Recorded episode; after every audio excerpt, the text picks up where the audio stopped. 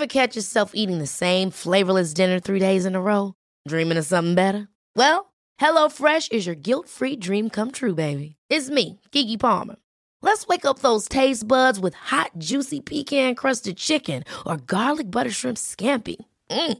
Hello Fresh. Stop dreaming of all the delicious possibilities and dig in at HelloFresh.com. Let's get this dinner party started.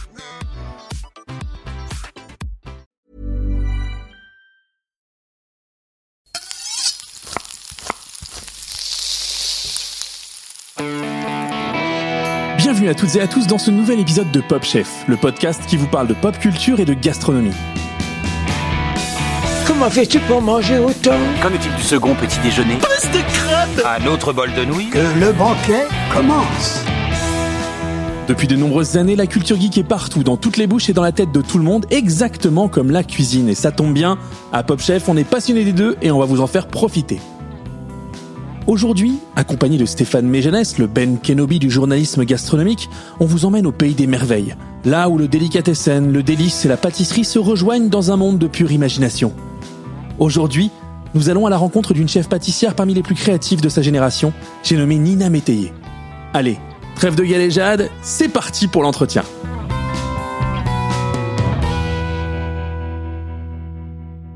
Donc là, Nina, on est à la délicatisserie, Oui, le laboratoire de création de Nina Métayer, tout à fait. en région parisienne, Exactement. là où tout se passe. Oui.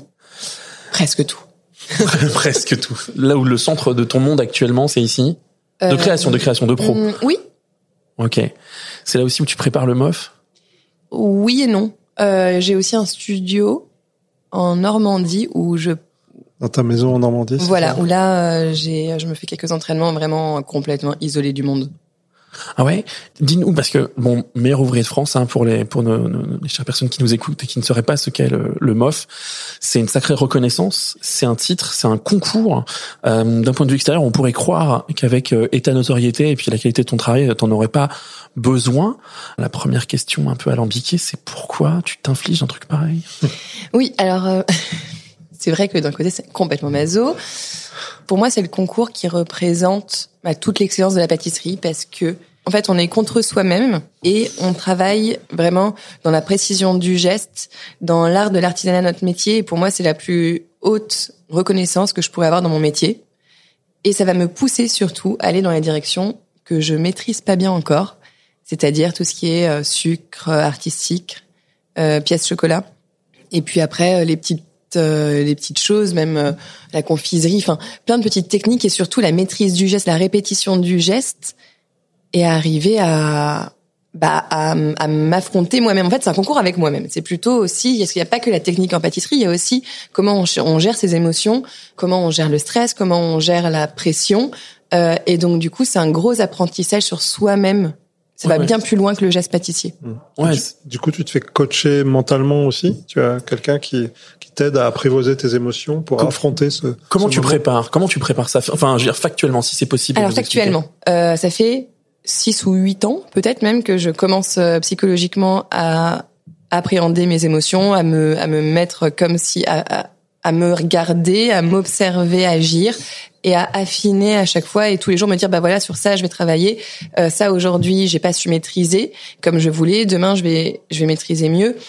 Euh, me mettre dans des situations un petit peu compliquées et bah toutes les demandes très particulières toutes les choses qui sont un peu plus haut que ce que j'ai l'habitude de faire ou en plus compliqué ou différente simplement, bah, je vais me lancer dedans pour me préparer. Et ça, ça fait 6 à 8 ans que je me prépare un peu comme ça, psychologiquement. Et ensuite, bah, la, les gestes au quotidien. Et puis là, ça fait quand même deux ans que je me fais des salves d'entraînement, où là, ça va être de la technique. Euh, c'est de l'entraînement très technique pâtissier. Et puis après, en termes de coaching euh, mental, euh, bah, je suis accompagnée par ma famille au quotidien qui voilà mais j'ai pas un coach mental à, à- à proprement dit Euh, je lis beaucoup de choses je me renseigne beaucoup j'essaie de faire un travail voilà sur moi assez régulier et j'ai un mari aussi qui me coach euh, bien. Qui te pousse un peu, ouais. Avancer, qui te fait sortir de tes, de tes retranchements. oui.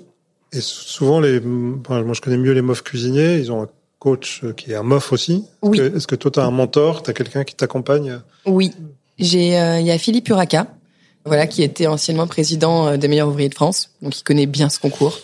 Voilà, donc euh, il me c'est un, coach. pour nos, nos amis euh, auditeurs et auditrices, euh, Philippe Poiraca, vous l'avez pu le voir à la télévision dans l'émission euh, qui, Qui sera, sera le le prochain, prochain grand pâtissier euh, de première saison. voilà, c'est là où je l'ai connu. Voilà, bizarrement. hein, bizarre. Oui. Mais euh, ok. Mais alors, tu disais, c'est un défi contre toi-même. C'est pas écraser les autres, effectivement, c'est une reconnaissance, mais c'est quand même, euh, comme tu l'as dit, aussi très compliqué. On voit que ça fait des années finalement que tu te prépares avant de décider de t'inscrire. Tu as déjà préparé le terrain. J'imagine aussi que tu t'es mis dans la position peut-être de d'échouer. Oui. Euh, Évidemment, Est-ce quand que, est-ce que tu peux parler de, de ça? Alors oui, quand j'ai commencé à, quand je me suis dit je m'inscris, il y a tout un parcours qui s'est passé dans ma tête. C'est déjà pourquoi, voilà, je m'inflige ça parce que c'est quand même un sacrifice au quotidien. C'est un sacrifice bah, de famille aussi un peu parce que je vais, enfin, j'implique toute ma famille dedans. Donc ça veut dire que j'embarque tout le monde dans dans l'aventure. Que évidemment il y a des week-ends, des vacances, des nuits et des jours passés que je vais pas passer avec ma famille et que je vais choisir de passer en pur gros égoïste euh, dans mon laboratoire à travailler, à faire des gâteaux. Ce qui est pas très altruiste quand on voit ça dans la sphère familiale. Sauf Euh, quand on peut manger les gâteaux derrière. Voilà, évidemment. Heureusement qu'ils sont un peu récompensés. Donc voilà, c'est est-ce que et est-ce qu'ils sont d'accord de participer à cette aventure avec moi? Parce que je dois pas leur infliger. Enfin voilà, c'est un choix euh, ensemble. Et puis après, pourquoi je le fais? Le pourquoi réel, pourquoi bah, je pense que c'est un de mes rêves simplement. C'est j'aime toujours me challenger, aller plus loin et en fait, je suis toujours dans cette quête d'apprendre quelque chose c'est une reconnaissance aussi qui, qui serait incroyable en tant que femme, parce qu'il n'y a, a jamais eu aucune femme mof en pâtisserie. Et c'est vrai que ça ouvrirait aussi euh, une voie où peut-être, euh, moi je me suis toujours dit que c'était impossible avec une famille, impossible avec euh, des enfants. euh, Tu- enfin, c'est ce qu'on m'a toujours dit en tout cas. C'est un bel objectif euh, pour donner un bel exemple en fait. Voilà. Pour peut-être aussi, euh, c'est des questions qu'on se pose. Euh, moi, je suis un mec dans un monde de mecs. T'es aussi, euh, enfin, t'es une femme dans un métier. Les métiers de la gastronomie, c'est souvent euh, réputé pour être des métiers euh, Masculin. masculins. C'est en train de changer. Mhm. Euh, Il y a beaucoup de choses qui font que ça change. Et typiquement, tu te donnes aussi cet objectif-là. C'est-à-dire que tu parles d'égoïsme familial, ce que moi je connais parfaitement, puisque aussi ma- on travaille en famille. Donc, euh, Mm. quand je suis pas là pour le petit à la maison, euh, j'essaie de me donner une bonne raison de pas être là, de me dire que je le fais pour lui, je le fais pour moi. Mm. Ultimement, je le fais pour moi. Et toi, tu le dis tout de suite. Mais du coup, est-ce que tu te dis aussi, si j'y arrive, quel exemple ça peut donner aux autres après moi? Bah évidemment. Et même même dans ma sphère familiale, c'est pour ça que je me dis OK, je suis pas là avec elle, mais je viens d'une famille moi où les femmes ont été chefs d'entreprise, où ont, ont toujours travaillé beaucoup, et je pense que c'est elles aussi qui m'ont donné la force d'en arriver là où je suis, un exemple. Donc, euh, je serais aussi heureuse de pouvoir être cet exemple et bah, quand ça va mal, se dire elle y est arrivée. Moi, c'est ce que j'essaye d'avoir comme exemple avec les femmes de ma famille. C'est elles y sont arrivées, elles l'ont fait, et ça veut dire que bah moi aussi je peux le faire. Et ça, c'est quelque chose, c'est une phrase qui semble simple, mais c'est une phrase où quand ça va pas, qui est très importante à avoir en tête. Voilà. Et puis, quand je me suis lancée dedans aussi, pour en revenir à la question, je me suis aussi dit, il y a quand même beaucoup de chances pour échouer, parce que c'est quand même le concours le plus difficile au monde, j'ai envie de dire. Euh, c'est le seul concours où on n'est pas en équipe, on est tout seul face à soi-même. On doit maîtriser toutes les techniques de la pâtisserie dans un temps qui est extrêmement serré et avec énormément de techniques et beaucoup de jurys. Donc euh, pour moi, c'est le concours le plus difficile.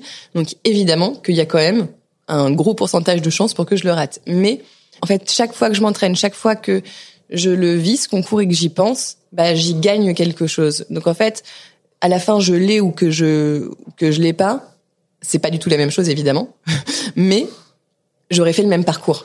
Et Ouais, si je euh, fais ouais. avec envie et passion tout chaque moment que je passe à travailler ce concours, bah, en fait, c'est déjà le plus gros gain que je peux gagner.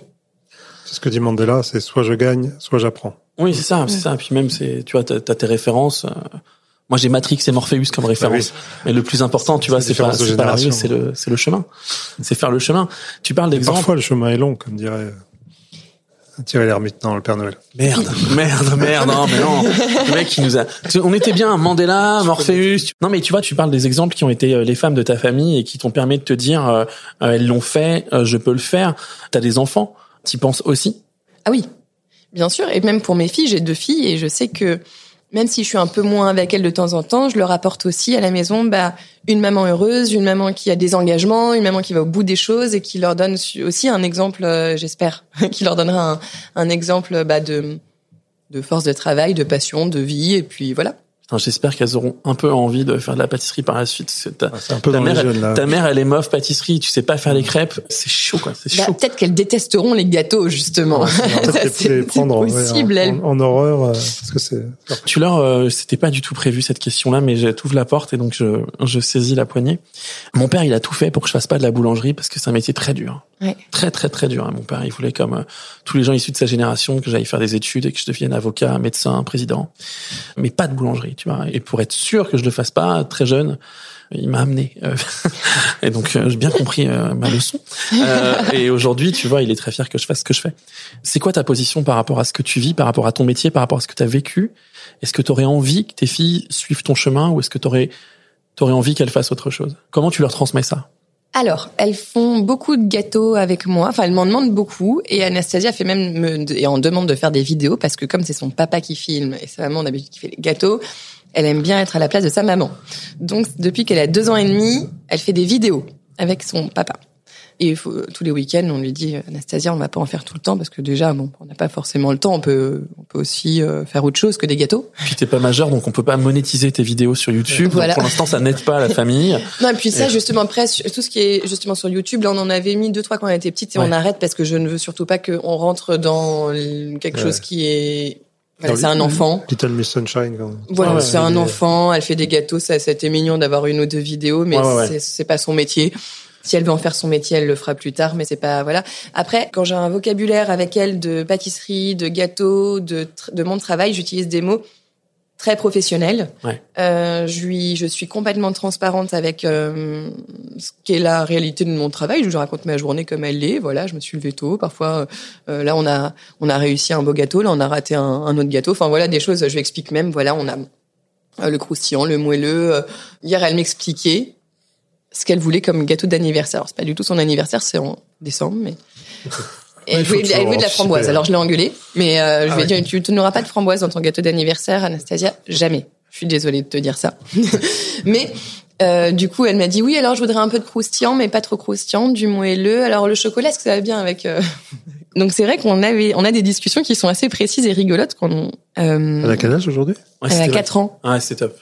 Elle a 4 ans C'est et elle m'a dit bah alors je veux un insert avec de la framboise, avec machin. Voilà. Bon, je peux te faire ce gâteau-là euh, peut-être en lors de la framboise et pas à ton anniversaire. T'es pas obligé d'avoir un gâteau juste à ton anniversaire. Ouais, c'est ça, c'est ça en fait. T'as c'est le ça, droit d'avoir un gâteau même en dehors de ton Tu sais quoi, on va le faire dimanche. Voilà. Parce que j'avais prévu de pas travailler. Ouais. Pour terminer comme sur ce sujet, après on passera à ton enfance à toi, je pense que c'est intéressant. Ouais. Euh, le sens de la question de Thibaut aussi, c'était est-ce que ça a été dur pour toi et que tu pourrais ne pas avoir envie que tes filles vivent peut-être un parcours euh, difficile ou est-ce que aujourd'hui, si tu fais le bilan, même si tu es encore très jeune, Mm. c'est un parcours qui te convient et il y a eu des moments, j'imagine, plus difficiles que d'autres. Euh, Oui, non, ça me, moi ça non. Moi je, il y a eu des moments difficiles, mais j'ai tous aimé ces moments difficiles.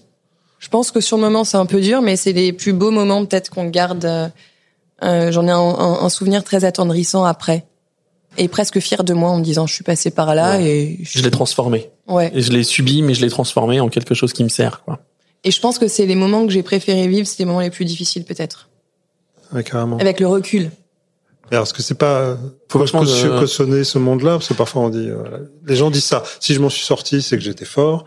Mais Oui, aujourd'hui, alors, euh, tu, tu ne gères pas tes équipes pas- comme comme on t'a traité toi. Justement, bah parfois je me suis, je, je réfléchis, je me dis mais j'essaye d'en prendre soin de mes équipes vraiment, de leur faire des horaires qui sont corrects. On est doux, on est gentil, on va pas les. Et parfois en fait je leur pose la question, je leur dis est-ce que tu veux que je sois plus dur avec toi? Si tu veux que je sois plus dur avec toi, tu me demandes. Je vais pas l'être comme ça, mais si tu veux que je sois plus ferme, c'est-à-dire je vais t'en demander plus. Est-ce que tu veux que je, enfin plus dur, c'est pas engueuler ou quoi que ce soit, c'est Non, qu'on aille un peu plus, qu'on plus, dur euh, dans le truc, quoi. Voilà, c'est-à-dire que je vais te, je vais te charger ton emploi du temps. Après, t'as qu'à aller plus vite. Est-ce que tu veux apprendre plus? Est-ce que tu veux rester avec moi le soir? Mais c'est ce que sur la base du volontariat et pas sur la base du euh, de l'obligation peut-être. Et du coup, ils répondent quoi? Eh ben, du coup, il y en a beaucoup qui disent oui. Et il y en a d'autres qui me disent non. Et Oui, tu en veux très pas bien. aux uns aux enfin, autres. non, tu ils ont le droit pas. de dire non parce que chacun a le droit d'avoir son son choix de vie et je les aime tous parce qu'ils sont différents dans mes équipes aussi. Il y en a qui veulent faire ça et d'autres pas. Si vous voulez tous la même chose, ce serait très compliqué pour moi à gérer. Hmm. Non, mais ils veulent rester médiocres. Non, mais non, mais gens. Non, non, non, mais t'inquiète, je, je vie sais bien. d'amis. Ils vont, ils ont envie de sortir le soir avec leurs amis, ils ont envie d'avoir une, une vie de famille. Et ben, c'est tout aussi important. En fait, ça dépend Bah, c'est- de ce qu'ils ont choisi. Ça les construit et du coup, ça participe de ce qu'ils auront à t'offrir euh, Ouais. en, en tant que en tant que staff. Mais tu sais bien que c'est pas un discours euh, qu'on entendait il y, a, il y a encore 10 ans ou 20 Ah oui. ans en pâtisserie et en cuisine en particulier. Stéphane, il veut entendre les moments où tu te faisais Non, non, tabasser pas du- euh, pas au ça, fond des mais Non, non, pas du Au tout. hein. contraire, je vais l'amener sur sur un terrain. Enfin, je, je vais l'amener nulle part, mais c'est intéressant de voir cette nouvelle génération qui effectivement prend en compte tout ça, qui a quand même le goût de l'effort, euh, de la performance, du dépassement de soi. Hop, On y est, on y est, on y est. Ouais, ouais, ouais, tu connais mon, tu connais mon runner, tu connais mon édito, tu, Mais, ouais, ouais, totalement. Donc, voilà, mais c'est, je pense que c'est un discours intéressant à entendre aujourd'hui, qu'on peut bien traiter ces équipes, mais aussi leur demander d'être exigeants. euh, Et ça, c'est assez compliqué. à- je- je- Ouais. Là, je pense que tu as soulevé un point qui était assez En, intéressant. en management, c'est compliqué, hein, d'exiger, entre guillemets, de demander à ses staffs d'avoir peut-être la même exigence au travail que toi tu peux avoir avec ton propre projet ou avec toi-même, tu vois. Alors c'est pour ça qu'il faut faire. Alors j'essaye, je dis ça, mais ça fait un mois que j'ai pas eu le temps de le faire avec tout le monde parce que ça prend beaucoup de temps. Mais normalement, on va essayer de mettre en place tous les mois, avec moi ou ma responsable de production, un rendez-vous avec chaque personne où ils ont un questionnaire à remplir pour approfondir un petit peu, euh, les aider à, à justement et que nous on fasse en fonction d'eux et qu'on utilise leurs compétences et leur volonté parce que si eux ils veulent aller plus loin et, et apprendre à faire des pièces chocolat, ben on va les mettre d'abord dessus. Il y, a, il y a des gens qui aiment bien faire des extérieurs, faire des voilà, donc ils vont peut-être s'engager prendre plus de responsabilités, mais c'est compliqué parce que justement, je sais jamais. C'est toujours sur. euh, Mais si, c'est, tu- si tu les obliges ou si- s'ils le font volontairement ou si tu leur mets la pression pour qu'ils, de fassent, ils te fassent plaisir euh, à faire ce que, ce que tu leur demandes. Ouais, c'est compliqué. Est-ce que je les pousse assez? En fait, c'est presque ça. Est-ce que je les pousse assez et est-ce que c'est pas pas sympa de ma part non plus de trop les protéger? Moi, je suis super heureux de voir euh, ce type de questionnement-là. À une époque, c'était euh, marche ou crève. Et encore aujourd'hui, il y a encore beaucoup de cuisine et beaucoup de labos où, euh, où ça, enfin, on voit des gens s'effondrer, en fait. On voit des gens. euh, On moi, en je- récupère pas mal, nous. Hein.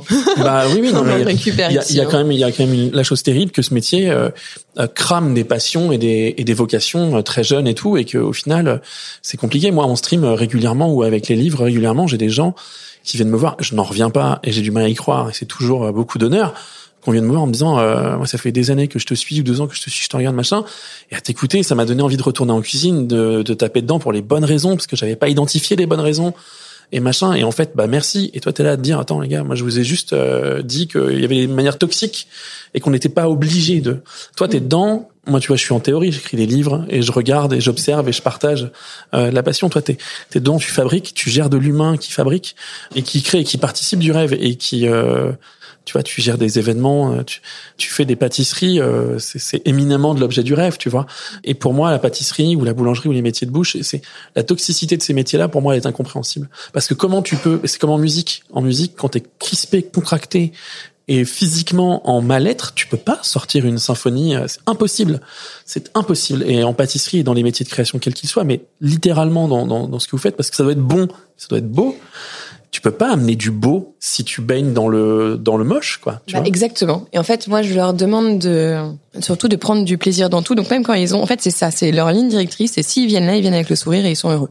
Parce que de toute façon, sinon, enfin moi, je le voyais là où je travaillais avant. hein, les choses quand on n'est pas content, on les rate, ça part à la poubelle. Euh, les gens s'engueulent. Donc du coup, bah, on perd de l'énergie sur quelque chose qui n'en vaut pas la peine. Et donc, on perd de l'énergie, on se fatigue, on jette à la poubelle. Et à la fin de sa journée, on, on est au bout. Donc on peut pas faire bien les choses, on peut pas transmettre du bonheur si on n'est pas soi-même heureux. De toute façon, je pense que ça c'est la base de, de tout. Ça paraît évident, mais On, on parlera, on parlera, de- on, on a tous en, en tête. euh, non mais tu sais la figure de l'artiste torturé. Oui. Et euh, je pense que l'artiste torturé, ça marche sur plein de sujets, mais pas sur la bouffe. je pense que tu peux pas, euh, tu peux pas la complexité dans. Après, si t'es toi-même mal- malheureux, torturé, mais que t'es- t'embarques pas tout le monde dans, dans ton histoire, c'est difficile. peut-être tu peux créer euh, et puis avoir une création euh, intéressante. c'est- Mais c'est là, assez, ce sont des euh, métiers d'équipe. euh, voilà, on peut pas, on fait ah, rien tout seul, quoi, en cuisine. un métier de générosité quand voilà. même. Hein. Donc, euh, C'est un métier plus, de partage on- et de générosité. Donc euh, je pense que quand on est torturé ou peut-être qu'on peut on peut transmettre comme une émotion quelque chose peut-être d'un peu euh, Oui, mélancolique sensible, ou sensible, etc. Mais on peut être euh, être un peu torturé, etc. Mais on peut peut-être avoir aussi cette envie de partage Alors il y a peut-être aussi deux émotions qui peuvent cohabiter, j'imagine, pour le. C'est assez fou parce que je le dis, hein, on est, on est, moi, je suis un peu comme toi. Je, je crois, en tout cas, je j'ai pas de filtre. Hein, je pense un truc, je le dis. Point. Et là, on a, on fait un podcast. Moi, j'arrive. Faut que vous sachiez. euh, on arrive, on dit à Nina, ça va être très cool, bienveillant. On est là pour parler bonheur et tout. Et là, on est en mode, on est passé en mode management et tout. Mais je trouve ça génial hein, parce que c'est aussi la réalité de ton taf. Et justement, on avait la discussion avec Stéphane de de de, de la lumière qui est faite sur le métier de la gastronomie, qui laisse à penser à la jeune génération, euh, un univers cuisine ou pâtisserie complètement fantasmé. Euh, là, on, on- est on est dans le réel et on est dans un réel qui est assez passionnant. On parlait dépassement de soi. Et on parlait MOF, euh, on le redit, l'un des concours les plus compliqués euh, qui soit.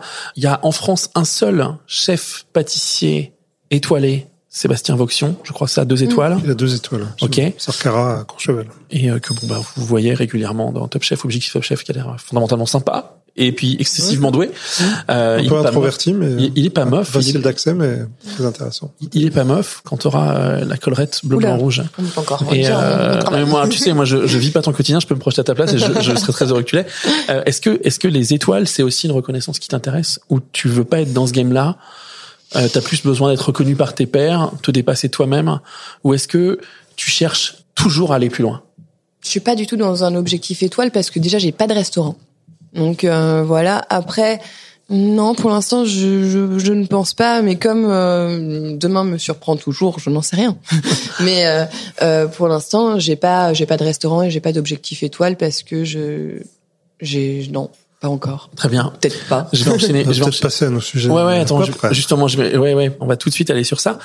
Juste avant le, le podcast, j'ai dit à, à Stéphane, on discute trop et tout, c'est passionnant, mais après on sait pas quoi choisir. Il faut vraiment qu'on fasse efficace et je le suis pas du tout parce que c'est passionnant. Euh, t'as des filles, t'as deux sœurs Oui, qui sont dans le métier aussi. oui. Cuisinière et pâtissière. Alors j'ai deux sœurs cuisinières. Donc j'ai Pandora. Cuisinière, ouais. Euh, bah Paloma maintenant. Paloma, elle fait de la pâtisserie quand même. Ouais. Alors Paloma, elle, elle Ouais, est un elle- peu, elle pas fait, trop. elle fait tout, justement. elle, elle est beaucoup plus euh, partout. C'est-à-dire que on est très complémentaires, c'est dingue parce qu'il y a bah, Pandora qui fait de la cuisine. Donc moi, je suis la plus grande. Je suis de la pâtisserie, c'est, je suis l'aînée. Ensuite, en dessous, il y a Pandora qui est pour l'instant chef chez William Le Deuil, mais qui Kitchen va- formidable le restaurant de, Ouais. de William. Et, euh, et voilà, on a dans l'optique d'ouvrir ensemble, toutes les trois. Et Paloma, du coup, euh, dans cette optique-là d'ouvrir ensemble, euh, travaille maintenant chez nous. Et elle s'occupe de tout ce qui est F&B, client et front. Et du coup, elle sort un peu du, des fourneaux pour, pour gérer un peu, organiser, c'est ça voilà. Donc elle continue à faire des cartes. Donc elle nous aide beaucoup aussi sur euh, sur tout le développement parce qu'on a on a une société de conseil où là elle peut faire, elle peut être amenée à faire de la formation, des cartes, etc. en cuisine et du suivi et de la formation pour tout ce qui est salé. Et mais elle s'occupe aussi maintenant de tout ce qui est front. Donc c'est pour ça qu'on on commence à anticiper euh, l'ouverture des restaurants. Ah, c'est la Dream Team là qui Ouais. arrive là. C'est bon. Il y a tout- toutes les compétences. Je Ça- prends des ça notes, hein. Ouais, ça C'est ça. dépoter. C'est, c'est pas mal. Et du coup, euh, vous avez grandi ensemble. Est-ce que votre envie de pâtisserie remonte à ça ou pas du tout? Alors Ou la tienne, par exemple, pour parler de toi spécifiquement. Toi, t'as- quand est-ce que tu as commencé à te dire que tu voulais faire de la pâtisserie? C'est quoi Alors, tes premiers on- souvenirs de gâteau? Tiens, première question. C'est quoi tes premiers souvenirs de gâteau? Bah très peu. Euh, mes premiers souvenirs, c'est qu'au départ, j'aime pas trop les gâteaux euh, quand je suis petite. Euh, c'est Paloma, c'est la seule dans notre famille et mon père qui aime les gâteaux. Euh, ma mère, elle faisait des crumbles qui étaient très très bons. C'est mon seul gâteau que j'ai que j'aimais quand j'étais petite. Et puis en fait, euh, dans notre famille, mes parents sont très en fait, ils sont c'est des ayatollahs du dîner, du repas, on mange ensemble, il faut que ce soit bien cuisiné tout maison, surtout qu'on n'achète rien de fait. Euh, il faut toujours être ensemble à table, c'est tout un rituel qui est voilà, il faut mettre la dose et- c'est très très voilà, il faut que ce soit toujours très bon, très parfait. Donc on a toujours mangé des bons produits. Notre vie est centrée sur la bouffe depuis qu'on est petite et née, je pense. Et ensuite, il y a Pandora qui a toujours voulu être cuisinière, qui est très simple. Et moi, petit à petit, en fait, je me suis tournée. J'aime bien les métiers d'artisanat, euh, l'art, l'artisanat, et les voyages m'ont emmené à, à faire de la boulangerie. Puis, euh, par hasard, je suis arrivée dans la pâtisserie. C'est c'est arrivé de fil en aiguille. C'était pas une passion dès le départ, mais je me suis prise de passion quand j'ai connu ces métiers. Où est-ce que t'as, où est-ce que t'as découvert la boulangerie? Pour le faire assez rapidement et grossièrement, je dirais au Mexique et la pâtisserie en Australie. Donc moi, j'aime bien décider de faire de l'artisanat français à l'étranger. en fait, on se rend compte de tout le... Il y a aussi quelque chose euh, que je me rendais pas compte, c'est quand on est à l'étranger, finalement, on se rend compte à quel point on a de la chance de savoir faire ça et d'avoir des bons produits comme ça. Parce que je me rendais pas compte en France, je me suis dit mais c'est normal d'avoir du bon pain, c'est normal d'avoir des bonnes choses. Et en fait, c'est pas si normal. Euh, c'est un savoir-faire qui est incroyable. C'est vraiment et voilà. Et en fait, le fait d'être loin de ces bons produits qui pour moi étaient essentiels, bah m'ont dit euh, il y a peut-être quelque chose à, à aller apprendre vraiment et approfondir là-dedans. Est-ce que le Mexique, ça nous raccroche pas peut-être un peu quand même le fond de notre du podcast Tu veux parler Oh, pop culture Je voudrais y arriver. Finalement, c'est moi, c'est incroyable, c'est moi qui Non, mais suis je obligé te- de t'emmener. euh, Mais oui, mais c'est bien, pop, alors mais c'est normalement, bien. je suis le, je suis le vieux de l'histoire et qui a plutôt les références culinaires. Mais je sais pas, le Mexique, moi, j'associe ça beaucoup à la magie, euh, tu vois, des, des cérémonies, euh, un peu euh, le, la légende du serpent à plumes. tout Ça, est-ce que c'est des choses qui t'ont marqué? Est-ce que cette mythologie-là qu'on retrouve euh, Dia de los j'imagine, Muertos, euh, Voilà. tu vois. Mais euh, en fait, bon, pour euh, je suis partie au Mexique entre 16 et 17 ans, toute seule pendant un an en échange scolaire. Donc autant vous dire que c'était une année qui était la plus incroyable de ma vie, où j'étais sans mes parents, en pure liberté totale. Je n'allais pas beaucoup à l'école, pas du tout. Euh, Ils le savent, ils vont, ils vont l'apprendre par le podcast. C'était pas. Et, et du coup, je suis tombée amoureuse du Mexique. C'est incroyable euh, cette culture là. Et je pense qu'il y a une toutes les générations euh, là-bas. Il y a quelque chose qui unit toutes les générations. Et bah, El Dia de los Muertos, euh, toute la culture euh, aztèque, maya, etc. Tout ça, ça a une, une présence dans tout au quotidien. Et je trouve qu'il y a une âme en fait. Ça donne une âme Ils vraiment. l'ont- Ils l'ont ramené en fait. Ils cuisinent encore aujourd'hui énormément de, de plats ou de préparations. euh, Mm. Tu vois, le Conicito Pibil ou tout ça, ou des, des types de cuissons qui ont euh, 3000 ans et qui sont encore faites aujourd'hui euh, dans les terroirs là-bas. Quoi. Bah, le dessin animé est ouf là. Il s'appelle comment ce dessin Coco Ah ouais, oh j'adore. Ah oui. Bien sûr, bien sûr. Non, non, si, si, tout va bien. Et les pas, tamales d'abuelita et tout ça, ouais, bien C'est sûr. rigolo. Enfin, Moi, je trouve ça vachement mignon pour la... En plus, en plus, j'ai pu le faire regarder à ma fille parce qu'il fait pas peur. Parce que souvent, il y a beaucoup de dessins animés Bah, qui c'est un truc lié à la mort, hein. Oui. littéralement lié à la mort, qui est littéralement attendrissant. C'est un chef-d'œuvre. Euh, Coco, euh, vraiment, vraiment un chef-d'œuvre musicalement parlant, c'est sympa. Et puisque ça présente de la culture traditionnelle, de l'âme et euh, de la, la culture, je dirais, mortuaire du Mexique, c'est assez beau, quoi. Non, non, c'est vraiment un. Oui, c'est super. Et puis en plus, il y a un peu, il y a un peu de nourriture parce qu'il a la abuelita, qui est donc sa grand-mère, qui veut tout le temps le nourrir et qui le, qui le blinde de bouffe et donc ils font les, les, les tamales.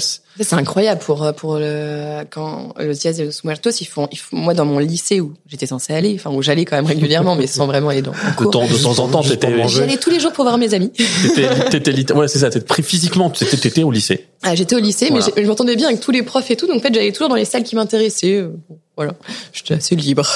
je redoublais de toute façon, donc ça n'avait pas beaucoup d'importance. Et je faisais des cours de théâtre là-bas. J'étais très nulle, mais du coup c'était chouette. Et je me rappelle qu'ils ils faisaient des quantités de nourriture qu'ils laissaient pendant deux semaines en attendant que les morts viennent les manger. voilà. Il y avait beaucoup de nourriture là comme ça. et Moi, je, je comprenais pas. Je me dis, Quel gâchis. mais c'est oui, c'est ça. Mangeons, c'est- c'est- mangeons. mais, mais oui, mais, mais pourquoi Et en fait, il y a toute cette culture là où qui est On transmet, on pense aux anciens, en fait, aux gens avant nous. Hein. Pour revenir peut-être à- encore un peu avant à l'enfance, tes, tes références, de, vous regardiez des dessins animés, euh, vous jouiez à des jeux vidéo avec tes sœurs, c'est, c'est quoi votre... Alors- vous dans quel... Moi, ce qui est vachement drôle, c'est que j'ai un papa complètement geek. Allez, Ça y est, nous y voilà. Allez. mais alors, euh, C'est voilà. que mon défi, c'est de pas prononcer moi-même ce mot. Ah mince. Comme, non, non, non, non. Ouais, Toi, t'as le droit. Ouais, C'est comme la, mafia. Le mot mafia dans le parrain n'est jamais prononcé. On ne parle que de ça. Et moi, euh, qui suis geek, j'aime bien quand c'est les autres qui en parlent. Ouais, mon père est mon père est développeur, euh, voilà, et en fait a, a appris lui-même tout seul. Il a construit son premier ordinateur quand il était tout jeune, sauf que mon père a 60 ans cette année. Il est le geek originel. Je t'en prie, j'aurai 60 ans dans pas très longtemps, donc... euh, Oui, non, mais faut s'imaginer qu'à 19 Il ans, a il était tressailli, Stéphane. train- vous l'avez pas de- vu, mais moi, je l'ai vu. J'ai vu ses, ses sourcils se froncer et tout de suite se remettre dans le Mon sourire. père Mais... est très jeune, hein, je, je, mais c'est juste que faut pas. imaginer il y a il y a, il y a Oui, peut-être 40 ans Ah oui. et on a toujours eu pas grand chose chez nous, mais beaucoup d'ordinateurs que j'ai jamais eu le droit de toucher. Ah. parce que c'était beaucoup trop dangereux. Et c'était. Mais donc, euh, et mes parents ont été parmi les, les premiers à faire du, du média web. Euh, donc, je, je suis née dans les ordinateurs, dans tout ce qui est développement, et puis aussi, euh, voilà, tout ça. Après, dans tout ce qui était euh, film, série, j'ai pas eu beaucoup le droit de regarder ça quand j'étais petite, contrairement à mes parents qui, qui avaient une télé dans leur chambre et qui regardaient ça tout le temps. Je sais pas ce qu'ils essayaient de de faire, mais du coup ils m'ont mis avec ma musique et mes livres dans ma chambre. Ce qui n'a, alors ça marchait avec la musique, les livres, ça n'a pas beaucoup marché. T'as pas, t'as pas méga adhéré au bouquin? Bah non, euh, bah en fait du coup euh, le jour où j'ai eu la télé, j'ai regardé plein de merde à la télé et mes sœurs, j'étais très jalouse parce que mes sœurs après ont eu le droit à tout. Ah oui, t'as les nez, toi. avec- Mais bien sûr, bah, on à la testé sur toi. PlayStation, à tout machin voilà. Ouais, on a testé sur toi et puis on s'est dit bobo finalement on aurait pu. Ouais, voilà. et en fait, euh, et en fait, du coup, j'ai beaucoup vécu par procuration de tous, mais je, j'ai, je me suis pas approprié énormément, mais j'ai un sentiment sur Star Wars avec mon père, il à fond. Il y avait même plein d'autres choses où j'ai pas les noms, mais si vous m'en parlez maintenant, Tu pourrais dire j'ai Voilà. souvenir de ça à la T'as maison. baigné quoi. dedans, c'était un C'est ça. toile de fond. et euh, c'était ça, c'était toujours là, mais moi j'ai toujours été un peu extérieure et je m'y suis mise très tard. Voilà. Du coup, est-ce que, tu, est-ce que le fais avec tes, avec tes enfants par du coup, elles ont le droit à tout. Voilà, c'est Voilà. ça l'histoire. Elles ont le droit à C'est tout. ton mari qui est geek, Ouais. je crois aussi. Ouais, mon mari Enfin, en tout complètement cas, geek. ouais. En fait, ce qui est rigolo, c'est que du coup, euh, bah, mon père qui a eu trois filles, maintenant deux petites filles, bah, c'est voilà, il a Mathieu. Et il est heureux. Ah bah oui, oui, oui, Parce je- que maintenant ils peuvent parler des, des soirées, soirées Il a- il a entières. le fils de- qu'il a toujours de, attendu. de- voilà, c'est ça, de, de, de tout ça qui les rejoint. Donc, euh, voilà. Est-ce que même les super nanas, c'était pas votre truc? Ah si, si, si. Bulle, Ça, qui oui, était Bulle, Belle et. Rebelle dans, dans les trois, euh, Euh, trois sœurs oui. euh, Alors, euh, je sais pas exactement, je pourrais pas donner des noms, mais si, si, ça, je, ça, je connais. Après, on est très différentes avec mes sœurs. Pandora est très euh, un côté euh, très très masculin. Voilà, moi, je suis, j'ai toujours eu un côté très féminine. Et puis euh, Paloma très Androgyne, du coup, entre les ouais, deux. exactement. Mais c'est vrai, c'est vrai, on Il y a a toujours, il y a toujours, il y en a Ouais. toujours un sur trois. Il y en a toujours un qui doit transiger et, et, et naviguer, euh, naviguer. euh, et elle est vraiment entre les deux. Elle peut être très féminine et puis parfois très masculine et c'est elle s'adapte très facilement à tout. Elle est, elle a un caractère qui est incroyable, qui est vraiment très très agréable à vivre. Donc, pour revenir quand même au Mexique, tu nous as parlé des cités d'or aussi, quand même. C'est quelque chose Oui, les cités d'or, on- alors. On connaît dans cet univers, là, Amérique centrale, Amérique du Sud. C'est Le ça. maïs. En... en fait, ce qui est rigolo, c'est que j'ai connu les cités d'or avec ma fille parce que c'est mon mari, c'est Mathieu, qui regardait les cités d'or quand il était petit. Et du coup, Anastasia, euh, je sais pas, ils ont dû regarder ensemble. Et je crois que ça redevient un petit peu euh, à la mode aussi parce que j'ai remarqué que c'était pas la seule à regarder dans sa classe. Euh, mais elle connaît la musique par cœur et elle nous la chante à tue-tête tous les jours. Donc euh, je connais la musique aussi. En fait, ils ont, ils ont fait la. Tu peux la chanter, toi Bien sûr, claro, Thibaut. claro, bien sûr, bien sûr. Euh, maintenant, tu veux Esteban. Bien sûr, bien sûr, bien sûr. Enfant du soleil. Non, je vous prive de ça. On peut appeler Anastasia, elle nous la chantera Euh, super bien. voilà. Non, mais en fait, ils ont fait il y a quelques années, en 2014, je crois, les Brouettes. Ils ont fait la suite euh, fait, avec une nouvelle animation et compagnie. Et donc, ça a remis au goût du jour euh, quelque chose qui n'a pas si mal vieilli parce qu'en termes d'animation, c'était très sympa, les Et puis surtout, il y avait un côté. Alors, ça a un peu vieilli sur le fond euh, du savoir, mais les Cités d'or, le truc qui fait que ma femme adore et qui fait qu'on montre à notre fils qui a 4 ans aussi, c'est que tu avais une partie documentaire. Ouais. Euh, on t'expliquait euh, euh, un truc qui était lié à l'épisode, mais on t'expliquait voilà. Je crois que les, les premières saisons, c'était la voix de Jean Topard, qui est un immense euh, ah mais comédien. euh, exactement, exactement. qui fait prêter Mais sa euh, il voix. y a eu énormément de grands comédiens aussi Ouais. qui ont prêté leur voix euh, au personnage, euh, au personnage de. de... Et on a essayé de regarder toutes les cités d'or, mais en fait, il y en a qui, qui manquent qu'on n'arrive plus à retrouver.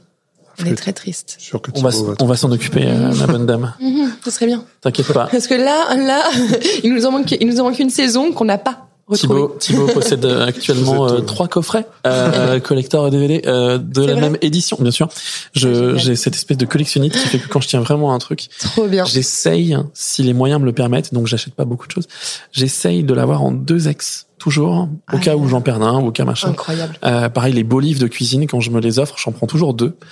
Un pour la bibliothèque, pour quand je bosse dans mon bureau, dans mon atelier ou machin, quand je veux lire, quand je veux découvrir un machin. Et puis un quand je suis euh, en cuisine, que je me permets euh, littéralement de fariner, de, tu vois, de, de tâcher. euh, voilà, il faut du respect. Mais, euh, mais- Ah, mais moi, les livres de cuisine, je les tâche, hein, tous. Et, Mais- et du coup, je les trouve vachement plus sympas quand ils ont vécu. mais bien sûr, parce que c'est des livres pratiques. Oui. Faut s'en servir.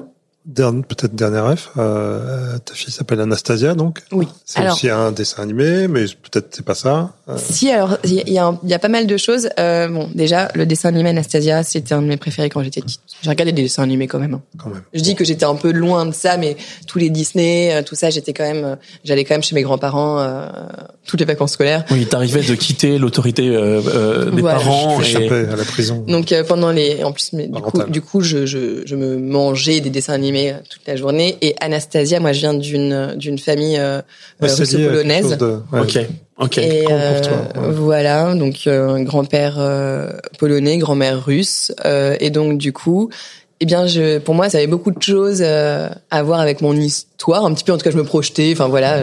Et puis c'est un dessin animé que j'ai beaucoup regardé, que j'ai beaucoup aimé, et on s'est marié avec Mathieu, on a fait notre valse de mariage sur euh, sur la musique d'Anastasia, C'est joli. Et c'est un prénom que j'aime On beaucoup. peut voir. Heureusement que non. On a abattu les deux personnes qui avaient sorti leur smartphone au premier Voilà, c'est ça. Et donc du coup, eh bien, euh, j'avais envie d'avoir, euh, bah voilà, il y avait du sens. euh, et, et puis c'est un peu lié à tout ça, euh, à, à mon histoire de famille, mais aussi à ce joli prénom et évidemment à ce dessin animé que j'ai, que j'imagine, a influé dans, dans- Sûrement. sur moi. Qu'est-ce qui reste de cette âme slave euh, chez toi, euh, entre le Mexique euh, qui est plus chaud et Alors, est-ce que vraiment il y a euh, quelque chose que tu sens que tu peux que tu peux décrire hein, sur sur tes origines? Bah alors c'est assez compliqué parce que ma grand-mère est arrivée en France quand elle avait trois ans. Donc elle s'en souvient plus très bien non plus. je crois quelque chose comme ça si je me rappelle bien. Et bah c'est pendant la révolution russe etc. Donc ils ont fui la Russie, ils sont arrivés en Alsace. Et puis donc du coup ils se sont très bien euh, très bien voilà, intégré euh, c'est ça blond aux yeux bleus ça s'est très très bien passé pour eux. Ouais, mais surtout Mais- en Alsace.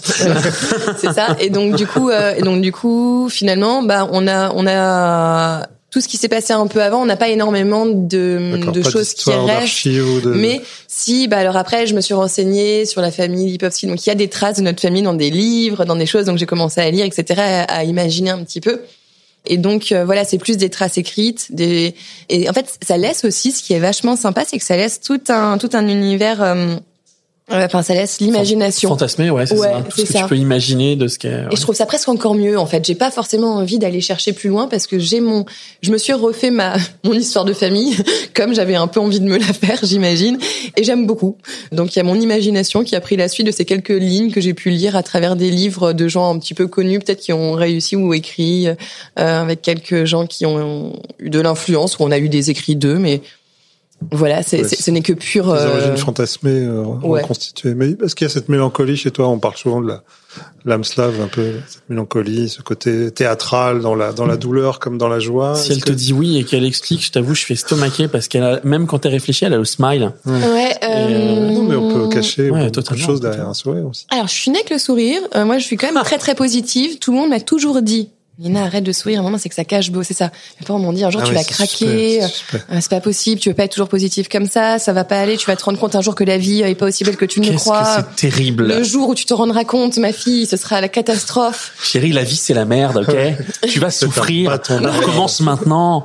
Enlève Non, ce sourire de ton visage, ciale un peu. Ben voilà, là t'es normal.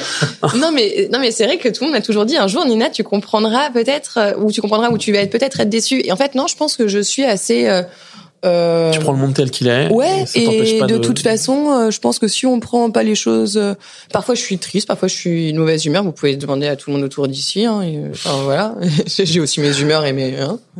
Mais je suis de nature très positive et je pense que peu importe. Enfin, quand, quand je suis triste, je suis contente aussi d'être triste. Enfin, ça fait partie de la vie, ça fait partie des émotions. Je pense que tant qu'on a des émotions, bah on est vivant. Moi, moi, je suis tellement heureuse d'être en vie. Enfin, je me, je m'imagine toujours depuis que je suis née.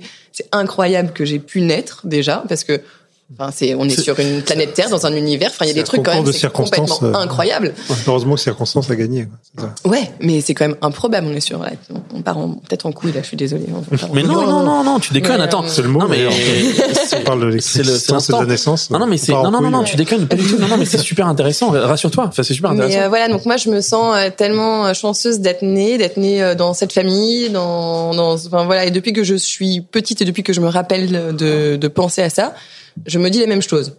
Et, euh, et donc voilà, donc en fait, je sais pas, non, je, je, enfin je, je, me pose pas beaucoup beaucoup de questions. Je me dis juste au quotidien. Un jour, je me suis posé la question quand j'étais assez petite et je m'en souviens.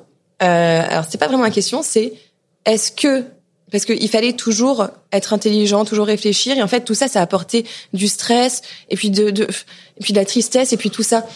Et je pense que j'avais, je peux pas dire entre 7 et 10 ans, je sais pas trop, et je me suis dit Nina, est-ce que tu préfères être intelligente et malheureuse ou heureuse et bête.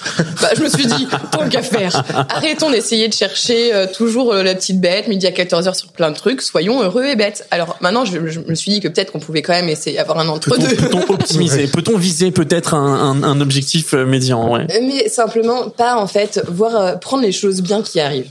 Essayer de voir toujours le positif dans même s'il y a le négatif. Il y a, il y a toujours du positif Voilà. à retirer dans le négatif, même dans les épreuves les plus difficiles. Hein. Donc j'ai pas répondu à ta question parce que je crois que j'ai pas particulièrement de réponse. T'as t'as- Mais t'as parfaitement répondu à t'as toutes les parfaitement répondu à la question. On va attaquer la dernière partie de notre entretien. C'est l'interrogatoire. C'est euh, ce que Stéphane a, a parfaitement appelé euh, good pop, bad pop. Il n'y a pas de mauvaise réponse. Ok, C'est censé être un peu du tac au tac. d'accord. Si ça ne te vient pas, tu me dis, faut absolument qu'on trouve un truc à demander à nos invités, tu vois. Gueuler un truc stupide, comme ça ils vont ils vont préparer le truc. Ouais. Non, t'inquiète, y a pas de souci. Euh, quel héros ou héroïne Disney aimerais-tu être?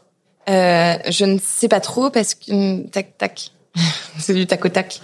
Ouais, mais en fait, euh, ah, c'est compliqué euh, comme ça d'instinct. Je vais, je vais enlever Disney. Je vais enlever Disney. Je vais Ouais. enlever Disney. Par exemple, si je te dis quel héros ou héroïne tu voudrais être euh, Peut-être petit biscuit dans Shrek. Merde, c'est classe. C'est comme je suis bâtisseur, ça pourrait être Ouais. sympa. Pas mal, Petit biscuit, papa pâtissier.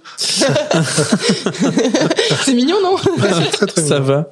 Attention, là, on va te demander d'être désagréable. C'est quoi pour toi le film ou la série le plus surcoté? Mais moi, je dirais Walking Dead parce que j'ai pas du tout accroché. Et Putain. Ça fait Sorry. c'est la deuxième fois. hein. Il faut Sorry, qu'on écrive aux producteurs de Walking Dead Oh, tu sais, je pense que les producteurs de Walking Dead sont au courant que, hum, qu'ils ont fait de la merde à la que- fin. ah ouais, ça fait quelques saisons que c'est à chier et qu'on leur dit, excusez-nous, oui, c'est à chier. On essaye d'aimer, hein, et on continue à regarder, hein, mais waouh, c'est à chier, les gars. Ok, The Walking que c'est Dead. la réponse de Maurice Sacco, hein, je te rappelle. Ah ouais, ouais, je sais, je sais, je sais. Ah ouais Je sais. Moi, je réponds à ça euh, sur Twitter, à cette question. Hier soir, j'ai répondu euh, Friends.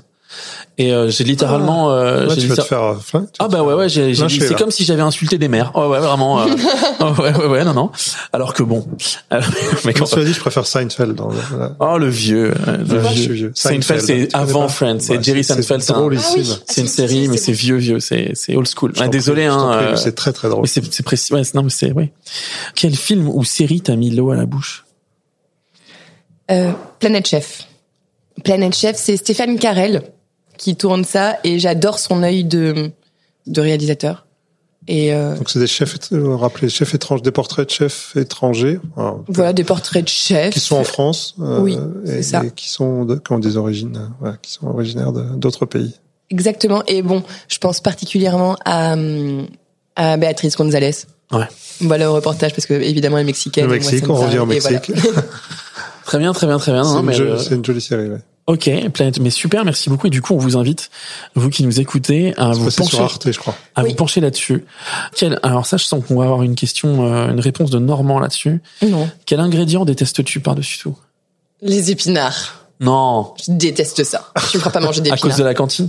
Ouais, peut-être. Non, même pas parce que j'en ai même jamais mangé à la cantine. C'est- ce à qu'on appelle, maison, alors? c'est ce qu'on appelle une scène détestation. Tu sais, Ouais, c'est- c'est à cause des épinards de la cantine? Pas du tout. Ouais. Même des vrais bons épinards, j'aime pas ça. Euh, je ne sais pas. Je trouve que ça sent pas bon. Oh C'est moche. Donc si je te mets au défi de faire une pâtisserie aux épinards, c'est un vrai défi. Ah, tu refuses. Tu ne Alors- fais pas de pâtisserie avec des ingrédients que tu n'aimes pas? Alors, euh, si, je pourrais. Oui, j'en fais quand même beaucoup. Mais les épinards, je pourrais l'utiliser pour avoir du verre. Mais si ça a le goût d'épinards, non. Et en fait, on sait, toi et moi, très bien qu'il y a plein d'autres ingrédients pour avoir du verre que tu peux apprécier plus que les épinards. Donc jamais il y aura des épinards dans ta cuisine, quoi. Je ne pense pas. Ou frais, mais pas cuit. Ok, ok. Non, frais, ça passe. Moi, je les préfère. Tu vois, ça c'est la volonté de Nina de la conciliation. Parce qu'il y a à peu près 37 secondes, elle était T'es prête à... les pieds campés dans le sol, les épinards jamais.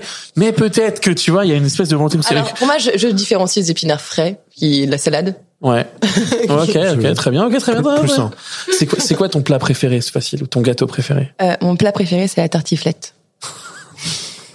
Tu peux pas, tu peux pas mieux répondre que ça. Enfin, C'est- euh, Le gras, c'est la vie. Et ton, et, ton, et, ton, et ton dessert ou ta pâtisserie préférée, c'est pas dans la question, mais ça m'intéresse de savoir toi qui en fais, dont c'est le métier. Ou attends, mieux, quelle pâtisserie que tu as mangée a changé ta vie ou ta manière de voir la pâtisserie? La tarte citron. La tarte citron, De quelqu'un en particulier de Camille Le Sec. De Camille Le Sec. voilà. Et ben on va aller la goûter. Faut aller Ah bah, en Alsace aussi, hein, c'est oui, ça tout à Ouais. fait. C'est l'associé de Christophe Felder, un formidable pâtissier qui va avoir une pâtisserie en, À Colmar, non, c'est pas ça? C'est ça, bah, c'était mon chef quand je suis arrivée au Meurice et je détestais les tartes citron. Et maintenant, j'adore les tartes citron. Celle de Jacques que la Génin. sienne. Je recommande celle de Jacques Génin quand même, qui est, formidable. Ok. Hier, j'irai. hier, je montrais la décadence de la tarte citron avec euh, le fameux brunch de la rue des Rosiers, là, le Loir dans la théière. Je sais pas si tu connais. Tu connais pas? Mon ami, ils font une tarte citron meringuée avec, je ne te mens pas, vous ne pouvez pas le voir, vous qui nous écoutez, mais vous irez sur mes live Twitch parce que je le montre régulièrement avec une meringue haute comme ça. C'est pas vrai. si fabuleusement décadent et excessivement bon parce qu'il y a un crémeux citron qui est très acidulé, très acide, qui est très frais et du coup comme il y a beaucoup de meringue italienne et c'est et en fait, ça, c'est ça, ça, ça a des frais chroniques sur les réseaux sociaux parce qu'il y a pas longtemps, ils s'y sont mis aux réseaux sociaux. Mais ça faisait déjà quelques années. Tu peux être tapé des brunchs de pâtisserie à volonté, mais vraiment Ah des tartes, des trucs, un millefeuille qui est comme ça et qui est haut comme ça. Enfin, c'est décadent au possible et c'est très très bon. C'est fait avec J'irai, vraiment alors là, alors le Loir dans la ça théière, le Loir dans la euh, théière. L'eau à la bouche. Voilà. Euh, alors peut-être ton premier manga, ta première BD ou ton premier dessin animé, le truc dont tu te rappelles? Alors, je pense que c'est assez, euh, un peu comme beaucoup de gens, mais ça, Tintin. C'est une bonne réponse. C'est un truc de vieux pourtant ça. Oui, mais on nous forçait, très, on nous très forçait. jeune. Mais mon père avait la collection Voilà, des Tintins. Voilà. J'ai vécu J'aime avec j'aime beaucoup ton Tintins. père. euh, Voilà. Et il fallait surtout pas toucher. J'avais tous ces livres où il y a que lui qui doit y toucher pour les ouvrir, pour surtout je- pas en perdre un. C'est de tellement un geek. C'est tellement un geek Ouais. première génération, quoi. C'est J'ai vraiment. découvert que je, je pourrais être ton père. En tout cas, j'ai l'âge. Merde. Il m'a eu jeune quand même. Oui. Merci. Euh, la violence, elle, elle en rajoute. Il déglutit hyper fort à chaque fois, quoi. Euh, Non mais justement, c'est pour te dire que si tu- Non, non, mais sors les rames, vas-y. si j'avance, si j'avance sur les, les questions, quand tu regardes un truc, t'es plutôt concentré ou tu t'es plutôt du genre à zapper ou à penser à mille trucs en même temps? je suis jamais concentrée. Peu importe, jamais. Donc, que- quelles que soient les, les circonstances. Bah, c'est pour ça que je fais le MOF aussi, tu vois. C'est vraiment pour m'apprendre, Ah oui, euh, pour apprendre à d'esprit, me euh. discipliner, ouais. ouais. Ok. Ok. Pour quel film ou accessoire de cuisine ou de pâtisserie, par exemple, pourrais-tu faire la queue toute une nuit devant un magasin? Faut, faut s'imaginer que Peut-être ton un accessoire un, favori ou un. ça peut être le dernier thermoplongeur à la mode. Hum, bah, maintenant que tu m'en parles. non, mais je dirais peut-être avec un couteau. Et ça, c'est euh, mes, mes années dans les, euh, avec les cuisiniers, dans les cuisines, à avoir euh, le taillage parfait parce que un taillage, je trouve qu'un beau taillage de fruits, bah, ça change tout. Euh, et là, on voit l'art du, du pâtissier. Quand je vois des segments mal taillés, ça me hérisse les poils, je ne veux plus manger. Voilà, je suis maniaque, les équipes euh, deviennent ouf avec ça. Quand c'est l'heure du segment et que je suis là, ils se regardent tous. L'heure du segment. l'heure du segment. Les gars, prenez vos bananes. Et voilà. Et donc du coup, bah. C'est intéressant parce qu'on parle souvent ça en cuisine, effectivement, euh, du taillage, mais euh, en Mm. pâtisserie, c'est tout En- aussi important. Et il faut pas Oui. croire que c'est que lié à l'esthétique aussi. C'est Non, non. c'est littéralement lié et aux cuissons et à la dégustation. Complètement. Euh, Ça, les Japonais ont tout compris. Ah ça. bah oui, clairement. Mais du coup, euh, ok, ok, d'accord. Donc un, un- le couteau, le couteau ultime pour Nina Métayer. euh, ok. Alors c'est juste mon, un petit couteau d'office de 11 cm de Trop bien. tout. Très Pas plus. Tu peux, tu peux tout faire avec ça? Ouais. J'adore, j'adore cette réponse. Parce que dans le dans le game de la dans le game du couteau, c'est littéralement qui a la plus grosse, c'est l'arme de guerre bosselée tapée dans un bois de. Eh, calme-toi. Ouais. Calme-toi, c'est un petit lance, 11 cm de très bien. Euh, ton plaisir coupable à manger. Répondre à tartiflette. Alors euh, un truc euh, qu'on a le droit de dire ou pas Alors t'as tout le droit de dire. Si par exemple tu dis les dinosaures, c'est une partie de ma communauté qui Non. va littéralement acheter tous tes livres. Malheureusement, euh, ce ne sont pas les dinosaures. Euh, Si tu dis le napolitain, je m'en vais maintenant. Non. Ça, Alors ce sont des tostinettes. Ah Je suis désolée. Je il les a mange craqué. Je les mange crues, même pas cuites, et je peux les dévorer. Je les roule juste froides comme ça. Je les mange dans le canapé. moche. Oh l'horreur Oh l'horreur Oh je décède Oh je décède T'imagines pas les soirées que je passe à hurler sur Twitch sur les gens qui utilisent des tostinettes Je suis en mode mais bordel, mais regardez ce truc Putain non Bah ouais, je suis Oh là désolée, mais alors je coupable, vais. c'est alors, coupable. ouais. C'est coupable, ça marche. C'était la seule bonne- le seul moment où tu pouvais répondre à ça, quoi. Oui. Mais en fait, c'est que je suis tombée dedans. Ouais, non, non, mais oui, oui, je, je vois bien. En Australie, quand j'étais sur les routes, en fait, j'ai fait tout le tour en Australie en stop. Donc, j'avais toujours ma tante avec moi et mon petit réchaud avec mes noodles. Et du coup, c'était pour moi le graal des noodles. C'était quand je trouvais un, un supermarché où il y avait des tostinettes. Attends, attends, je re- je reviens sur un truc. T'as fait le tour de l'Australie en stop? Oui. Donc la meuf, là, actuellement, chers amis qui nous écoutez, et on vous en remercie bien entendu, euh, elle prépare le meilleur ouvrier de France, meilleure ouvrière de France pâtisserie qui est l'un des trucs les plus hardcore qu'il y a à faire dans son métier. Mais un peu plus tôt dans sa vie, elle a fait en stop le pays le plus hardcore de cette planète. C'est-à-dire que tous les, non mais tous les, les animaux les plus venimeux de la Terre, ils vivent là-bas. Dans, dans l'eau comme sur Terre. Euh, pour reprendre une vanne de Roman Fressinet que je trouve très drôle, l'Australie c'est le seul pays où les animaux maîtrisent la boxe. tu vois, et même le vent peut t'étrangler. Et donc la meuf fait ça, et donc tu te nourris voilà, de réchaud, de, de noodles et de, de tostinettes. Ah là là. Elle a trouvé le moyen de me faire apprécier la tostinette l'espace d'un instant. Quand Mais il y a juste, c'est juste ça, c'est juste les tostinettes. Perdu dans la bouche avec ça qui pour moi était le graal de les, des noodles parce que j'en ai marre de les manger à l'eau. Moi, je vais être, je vais être super net avec les tostinettes. Enfin, j'ai toujours détesté ça. Et mes tantes, j'ai des tantes qui cuisinent pas, pas du tout, pas du tout dans, dans ce métier, dans ce plaisir, dans ce truc-là. Et, et, qui ça, ça, pensait faire plaisir. Et je fais amende honorable, j'étais enfant.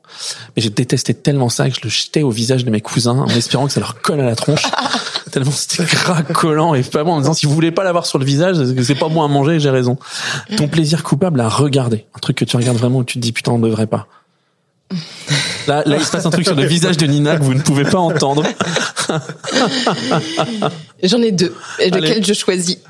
Tu peux dire les deux. Dire les deux. Nous, on pourra te juger juste après. tu vas te racheter avec l'un et te perdre avec l'autre. C'est ça. L'amour est dans le pré. Oh, ça va, ça va, ça va. Écoute, moi, c'est attendrissant, c'est attendrissant. C'est pas moi qui pose la question, mais je suis et... un grand fan. De ah oui, bah, voilà. Et euh, Marie au premier regard. Oh non, ça c'est ah, non, bon, okay. bon, là j'en ai regardé deux, c'est tout. Mais euh, j'ai trouvé ça très étrange et très intéressant du coup par son étrangeté. Ouais, ouais. Je me demande la réalité du, du truc. Ma voisine du dessus a fait la première saison de Mario au premier regard. ouais, je te jure. Bah, j'ai jamais, ouais, j'ai jamais regardé de la même manière avant. Tu sais, après, après deux épisodes à regarder cette espèce de, de, de regard morbide que tu peux avoir sur une réalité qui t'échappe. Tu la croises dans les, dans la, dans la cage d'escalier et tu dis, ah, vous êtes comme ça, alors. en fait. Non, mais c'est très bizarre, je trouve. En fait, c'est très, très étrange. Ça me dépasse et en fait, c'est oui, pour ça que ça me pousse à regarder. Restes, ouais. Il y a une fascination du vide. Bah, c'est, oui, c'est les, demande, les, centaines de milliers de personnes devant TPMP tous les soirs et ça, c'est cadeau. et ça, c'est cadeau. Si ça, non, mais si ça, c'est pas un petit peu, oui, un peu morbide. Oui. Euh, écoute, Nina, je t'avais dit, ouais, on fera vite et tout. Ça fait 54 minutes et 43, 44. 45 secondes qu'on discute et euh, et c'est trop cool mais c'est le moment de se dire au revoir alors merci énormément de nous avoir reçus bah merci d'être venu jusqu'ici on a fait des kilomètres on a fait des kilomètres mais c'est vraiment avec plaisir un fond de la banlieue ouais. On te souhaite euh, on tout est le loin. meilleur. Et, et, ouais, bah, bah attends, arrête. Nous, on est, on a, on a repoussé les limites de la banlieue. Oui, nous, on vit, on vit à la campagne. On vit à la campagne, mais euh, pas la même. Mais bon, c'est, c'est pas la ville. Mais euh, voilà, on te souhaite tout le meilleur. Et puis, je sais pas ce qu'il faut dire. Dans ce cas, je te dis méga merde.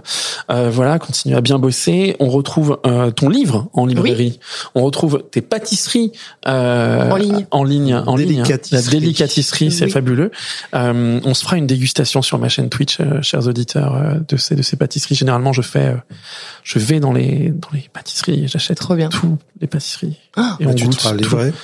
Et euh, non, je ferai je ferai ça ici. À, à Ouais, Paris. vous pouvez venir les chercher. Hein. Super. Ouais, Et Allez. Tous les jours au labo. Allez, allez. Et puis on peut te suivre sur tes réseaux sociaux aussi. Euh, si vous voulez apprendre à faire un super levain, t'as une super vidéo sur ta chaîne YouTube qui est Mhm. vraiment bien, validée par mon papa qui m'a dit. va pas euh, parler putain, boulangerie, mais on reviendra peut-être. Elle est bien. Sache-le, hein, mon, mon père est un type formidable. Il m'a dit, Trop bien. elle est bien, elle est bien, c'est bien ce qu'elle elle bosse bien, elle bosse bien. Bah merci. Voilà. Merci euh, ton papa. Et voilà. et, euh, et puis, bah, on a hâte de te, de te retrouver, de te revoir et puis de, de goûter tout ça. Merci encore. Merci Stéphane Mégenès pour Merci, euh, la préparation. Merci, à toi. C'est toujours un plaisir. et Oui, merci, merci, merci, beaucoup merci. à Amandine qui n'est pas là, qui s'occupera du son et à Et, Baptiste. et Baptiste qui est dans, qui nous- qui est dans l'ombre. qui est dans l'ombre et qui s'occupe de, de nous aider à faire tout ça. Et merci d'écouter. N'oubliez pas que vous pouvez parfaitement écouter, noter, commenter, partager ce podcast qu'on a plaisir à faire. Allez, salut les amis. Et voilà. Notre rendez-vous est maintenant terminé. Le moment pour vous de vous abonner à ce podcast sur Acast ou sur la plateforme d'écoute de votre choix pour ne manquer aucun des prochains épisodes. J'espère que ce Pop Chef vous a plu et que vous le partagerez autour de vous. Merci à Nina de nous avoir reçus à son labo. Merci à Stéphane Méjanès pour l'édito. Et merci à Amandine Robillard pour la réalisation.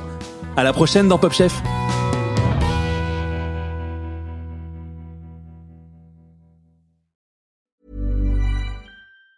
Planning for your next trip? Elevate your travel style with Quince. Quince has all the jet setting essentials you'll want for your next getaway, like European linen, premium luggage options, buttery soft Italian leather bags, and so much more. And it's all priced at 50 to 80% less than similar brands. Plus, Quince only works with factories that use safe and ethical manufacturing practices. Pack your bags with high-quality essentials you'll be wearing for vacations to come with Quince. Go to quince.com slash trip for free shipping and 365-day returns.